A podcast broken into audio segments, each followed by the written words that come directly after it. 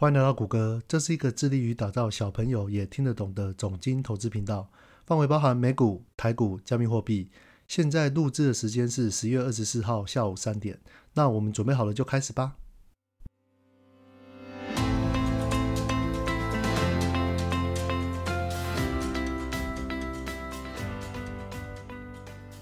那首先呢，我们现在关注一下美国通膨的一个状况。那我们关注美国通膨呢，其实有两个数据可以去观察哦，一个就是 CPI，一个就是 PCE。那首先先科普一下 CPI，CPI 呢就是美国消费者物价指数，它是在每个月的月中呢，它会公布。那它是由十个种类呢去组成。那主要两个比较大的占比呢，就是食品饮料，它大概占了十三到十五趴。那房屋呢，它这个其中也包含房租，大概占三十到四十趴。那其他呢，就是由另外八个种类所组成，像是衣服、医疗、能源、新车、二手车、交通运输、休闲娱乐、教育通讯所等等的。那经由这十个种类的价格呢，来汇整出美国消费者物价指数哦。那这里面呢，还有一个是核心的 CPI，就是核心消费者物价指数。那这部分呢，就是扣除一个。价格波动比较大的项目，像是食品或是能源项目呢，扣除这两个项目呢，会更能真实的反映出一个家庭单位呢，他在购买大宗商品或是服务的价格一个实际的状况。那我们在观察这个 CPI 的时候呢，我们通常会用年增率来做一个比较。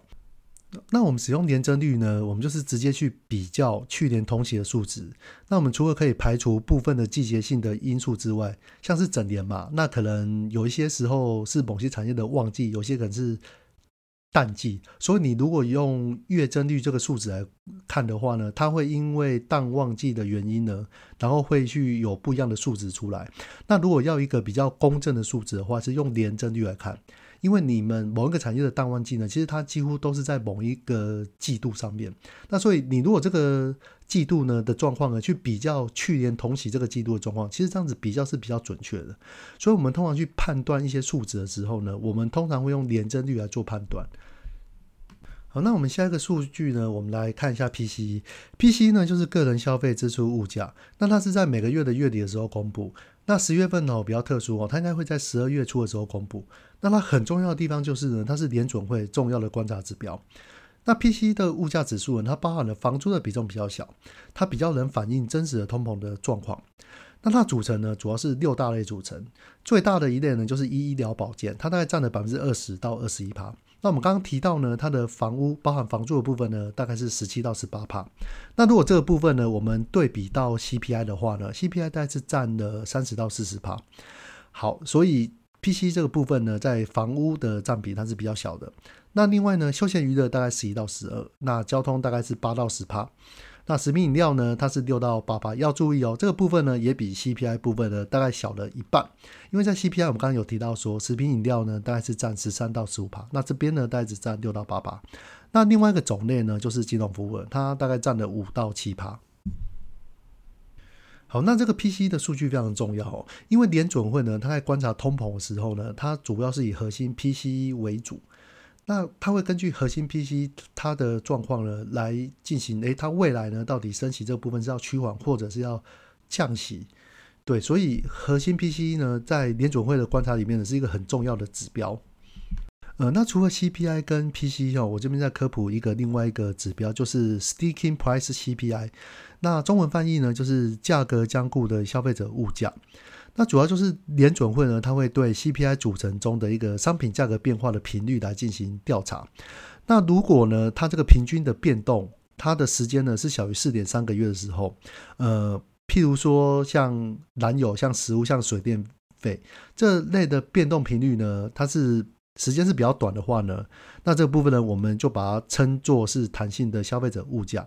那反之呢，它如果是大于四点三个月，譬如说像房租、像医疗、像汽车、房屋装修等这些消费的话，那这个部分呢，它通常要变动价格呢，它需要一个比较长的时间。那这个时间呢，我们这个汇整出来的数据呢，我们就把它称作价格僵固的消费者物价。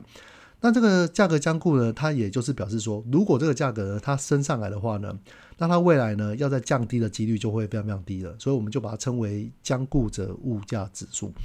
那我们在观察通膨数据的时候呢，我们通常会以 CPI 跟 PCI 为主。那这个 Stinking Prices 的 CPI 呢，我们也可以当做一个参考。好，那我们科普完了这个 CPI 跟 PC 跟 Sticking Prices CPI 之后呢，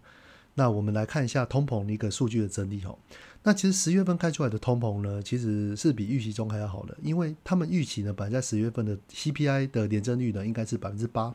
但是想不到它开出来的数据呢是百分之七点七六哦。那这是首次呢，这个开出来数据呢是比预期还要低的。那其实这次对通膨来说是一个蛮好的消息。那我们来看一下核心 CPI，那其实它已经降低到百分之六点三一哦。那上个月是百分之六点六六。那我们如果来看一下那个克里夫兰呢，它的一个 CPI 的预测吼，它预测十一月份的 CPI 呢，诶，它会再降哦，大概降到百分之七点五五。那核心的 CPI 呢，诶，它会再降零点零九的百分点到六点二二。那我们来看一下九月份的 PCE，它是百分之六点二四。那核心的 PCE 呢是百分之五点一五。那如果以这个十月份跟十一月份的预测的话呢，我们目前十一十月份呢，它 PCE 的预测，诶，可能会降到六点零三的百分点。那核心的 PCE 呢会降到百分之五点零二。那如果是十一月份的话，就更低的，那分别是五点八三跟核心的四点九一。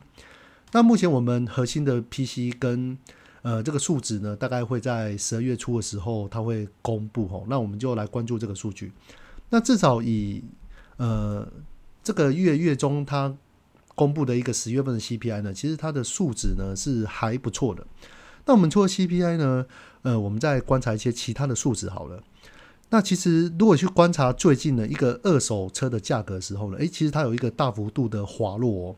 你如果看，其实，在今年九月的价格呢，其实它就已经跟去年九月的价格大概不相上下了。但是在今年十月份的时候呢，它又比大概去年同期大概跌了十趴。那为什么这个数据这么重要？因为在通膨它上升的时候呢，其实二手车这个价格呢，就是开了第一枪，它就是开涨。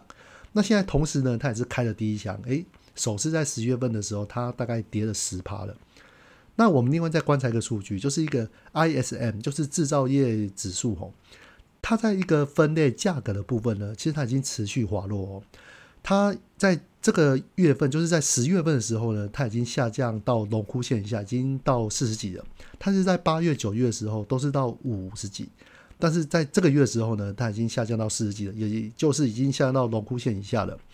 那目前美国房市的指标呢？它的房租年增率也正在趋趋缓。那我们如果去看一下那个 Zillow，它房屋的租金指数呢，其实它的年增率从二月份的年增百分之十七的时候，到目前十月份呢，它已经十月份的年增率大概是百分之九点八二，其实已经降了快要一半了。那我们知道呢，其实房租呢，它这个通膨价格的传导呢，其实它通常会经历六到十二个月的时间。那为什么会经历这么久呢？那其实呢，就是因为我们在签约的时候，我们签约通常不太可能会签一签一个月、两个月，我们通常会以签半年，哎，至少半年或者是一年。那我们比较常看到的租金的签法呢，诶，至少你是一年一签嘛，对，那这样对房东或者是对房客来说，双方来说都会比较好。那房客也不用一直搬家，那房东呢也不用一直为了，哎，你这个月就要搬出去了，或是你一个月一签的话，其实我每个月都要去找新的房客进来，那这是比较不方便的。所以，我们其实不管是台湾或是美国都一样，我们在签这个房租租约的时候呢，其实都是以半年一年为一个基底哦。所以，我们如果看这个房租指标呢，它的年增率在下降的时候，它通常会有一个半年到十二个月的一个递延的时间。对，所以，我们看到它是从二月份到达高点之后呢，其实它就已经目前在降低了。那目前到现在，目前十一月份呢，也大概九个月份吼，所以其实房租降低呢，它这个递延效果其实也会在近几个月呢，它会慢慢的出现。那其实，在这个月份呢，有蛮多还不错的数据出现哦。那我们就来推测说，好，再来呢，联总会这个部分呢，它大概它的终点利率大概会到什么时候？其实呢，从年初呢一开始的时候呢，其实，在费的这边呢，它的终点利率呢就不断的一直在上修，它从百分之二点五了，然后一直到目前已经上修到大概快要百分之五。那主要是我们一开始对于那个通膨的预测呢，其实都一直有一个非常大程度的落差。那通膨呢一直在创新高，导致说呢，费的这边的终点利率它一直在往上修，所以我们的股票呢，诶，从今年初呢到现在，其实目前是有点止跌的，但是其实从今年初到现在，其实都喋喋不休啊。那我们现在就来推测说，那目前费的这边呢，它的升息循环的终点大概是到哪边？它的 terminal rate 大概会到哪里？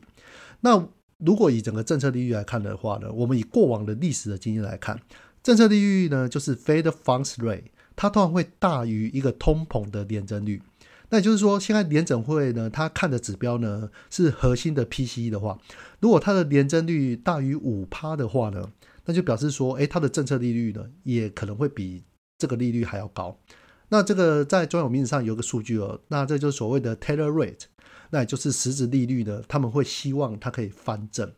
所以我们也一直在关注关注核心 PC 这个数据哦。它这个数据呢，如果降低的话，或许在费的这边呢，升息就不用升的这么强烈。那我们来看一下十二月份呢，它的升息几率呢，目前两码的升息几率是最高哦，大概占了百分之八十。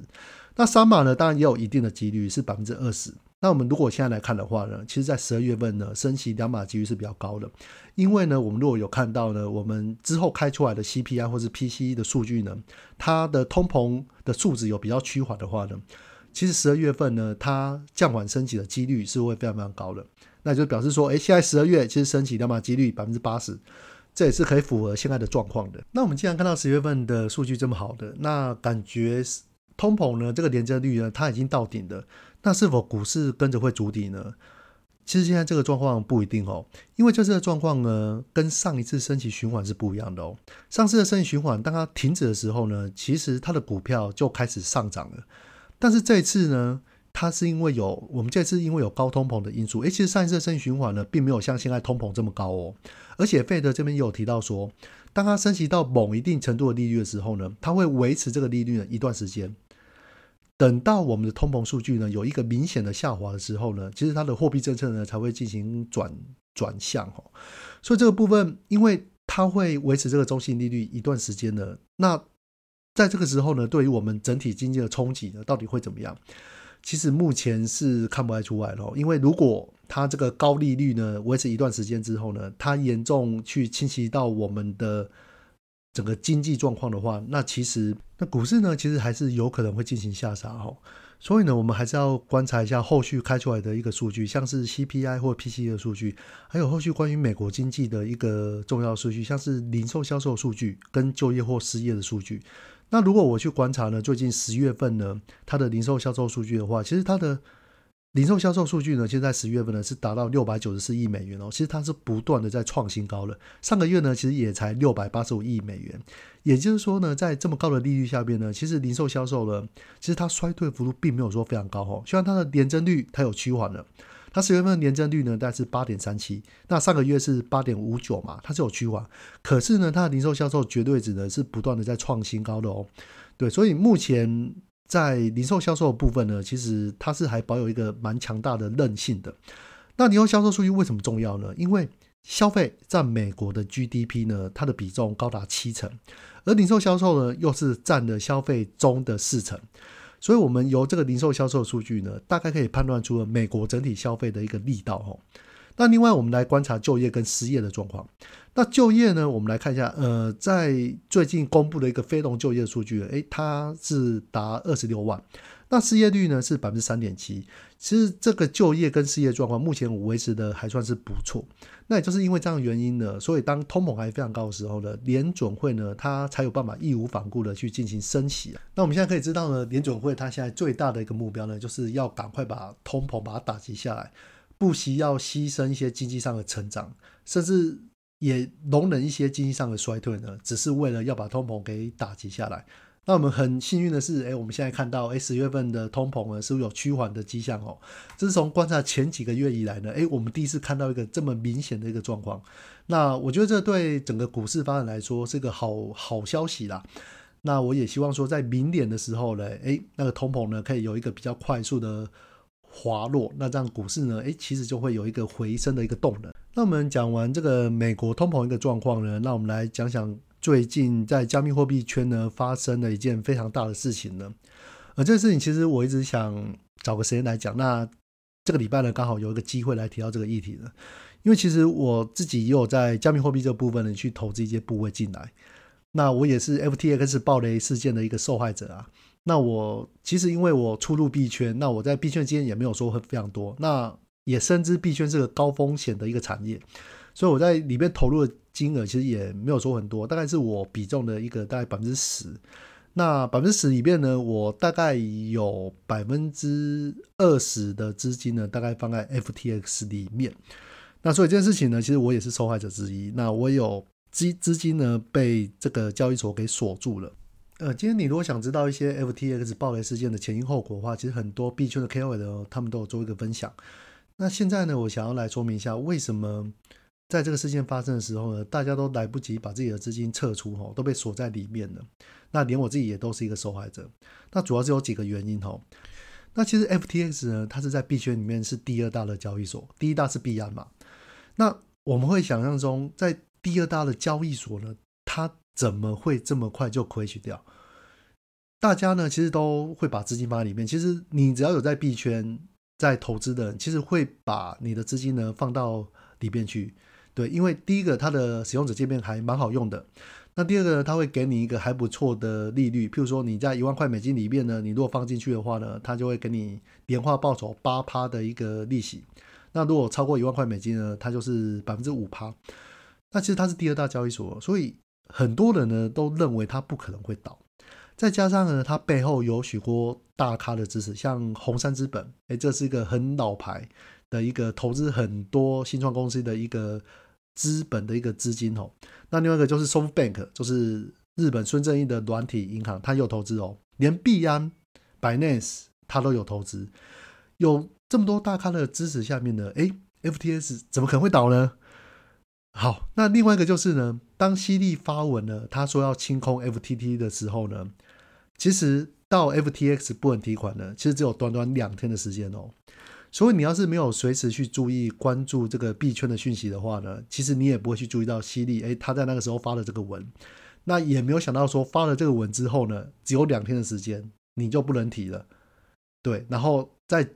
几天之后呢，诶，他就宣布 FTS 他要破产了。其实这个时间是非常非常短的。那像你平常呢，其实你有工作要忙嘛，你有生活要顾，小孩子要顾嘛，那你也没有。时时刻刻时间呢，去关注币圈的讯息呢，也想不到说一个犀利 Twitter 的发文呢，就会引引发这么大的 FTS 爆雷的事件哦，而且又是短短两天，哎，你存在里面的钱呢，你就没有办法去提领出来了。那其实，在这段时间呢，有一些挺 FTX 的 KOL 也有出来去挺他说啊，你们不用担心啊，这个不会出问题的。而且连知名的 KOL 都这样说了，你就觉得哎，应该没有关系嘛。想不到短短两天的，钱就提不出来了，就是这么的快，所以导致呢，很多人呢，在这一波的暴雷事件呢，完全没有办法去把自己的资金做一个逃离的动作哈。那其实，在币圈的投资里面呢，呃，其实你如果把自己的资金呢换成稳定币，你没有去投资一些加密货币或是一些山寨币的话呢，那你把它换成稳定币之后，稳稳的在交易所这边领配息的话，其实以币圈呢，它的投资呢，算是。蛮稳健的一个做法哈，因为现在现在是熊市嘛，那整个加密货币圈呢，其实很多币也都跌得非常惨，所以其实有很多在币圈投资的人呢，他们都把他们的加密货币呢，都把它换成稳定币，譬如说 USDC 或 USDT，然后换成之后呢，就把他们放到一些交易所，因为交易所呢，它都会有一定额度的让你去赚取一些年化报酬的利息哦，那这个是一个币圈在熊市一个大家常见的做法。那想不到呢，现在连交易所呢都不安全了，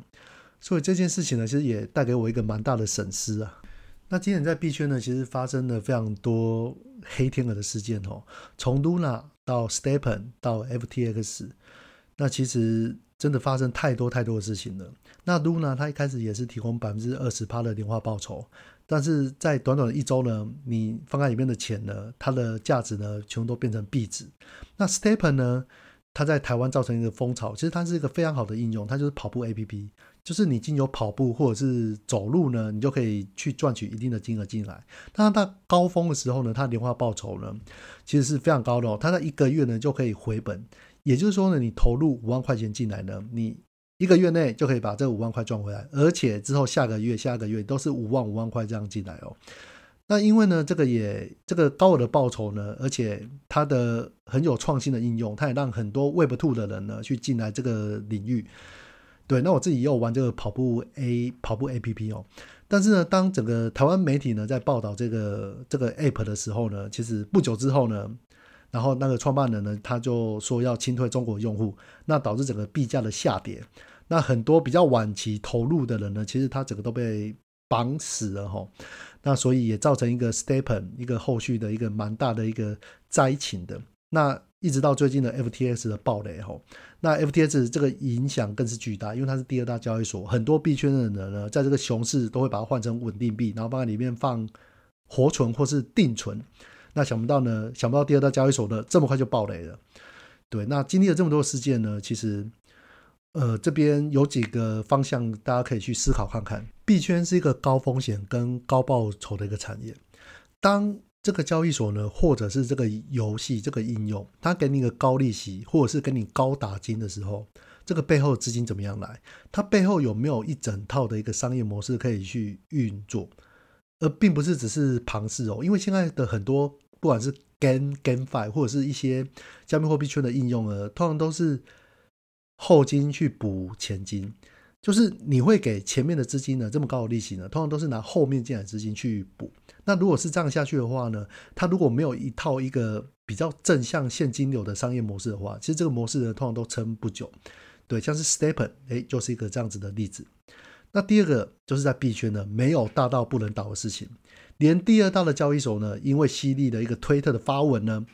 结果去整个暴雷，那然后在非常短时间呢就没有办法提款。一个大到不能倒的交易所呢，想不到在短短几天的时间呢，居然就倒了。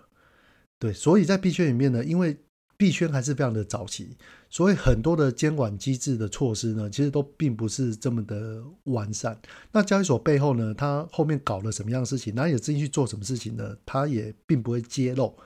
所以在在这个产业里边呢，其实像第二大交易所都可以说倒就倒，所以呢，没有大到不能倒的事情，这个是一个。那另外一个呢，我们经历了这次 FTS 的暴雷事件呢，其实大家过往在币圈里面忽略的冷钱包的储存呢，是现在我们必须要去重视这个这个事情了。你如果有在币圈投资的话呢，我强烈建议你一定要去买冷钱包，并且呢，去把。你相关的资金呢，去放到冷钱包里边，因为就连现在最大交易所币安，它未来会发生什么样的事情都不知道，因为连第二大交易所呢都在短时间就倒了。那所以呢，以加密货币圈的话呢，你把你的加密资产呢放到冷钱包呢，这是一个最好的一个方式吼。那另外一个呢，就是你要随时去关注币圈的讯息，因为币圈的消息是非常非常快的。我们常常说，币圈一点，人间十点。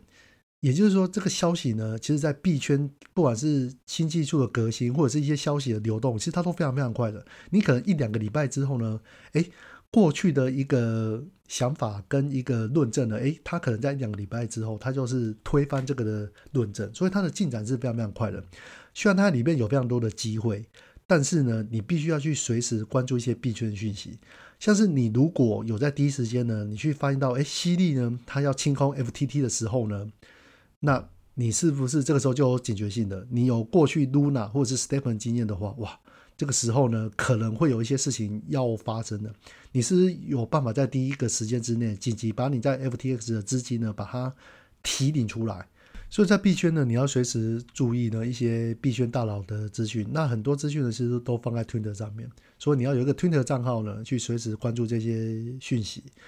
那你如果比较没有时间的话，那像发生这件事情呢，你没有时间，你已经没有办法第一手去得到这些资料，你就没有办法在一个很快的时间就是把资金撤离。那所以你如果真的没有时间去关注币圈讯息的话，那当然有一些投资策略啦，像是 buy and hold 这样子的机制。但是你如果觉得，哎，目前加密货币它还发展的非常的早期，还是很不稳定的话，而且风险非常高，那真的还是建议说，还是不要踏入币圈。除非你认为，哎，踏入币圈的这个资金呢，你认为，哎，它如果真的全部都不见也没有关系的话，譬如说你只占你的资金百分之一或是百分之五等等的，对，不会影响到你的生活，或是原本去投资台股、美股这些资金的话呢，那你倒是可以放放一些。但是你如果呢真的要投资这个加密货币圈的话呢，其实你就要随时币圈去关注币圈的一个讯息，因为币圈讯息是都是非常的及时的。对，所以这个是我会诊了这些如何在币圈就经历了这个 FTS 暴雷事件之后，我们如何在这个币圈好好的生存的一个建议。那大家其实可以参考看看。那今天分享两个主题到这边，你如果喜欢这集的内容，那欢迎订阅，然后给五星评论。那如果有任何问题呢，也可以在 Facebook 留言给我，或者是在我的 p o c k e t 下面留言给我。那我这些留言我都会看哦。那我们下次见啦，拜拜。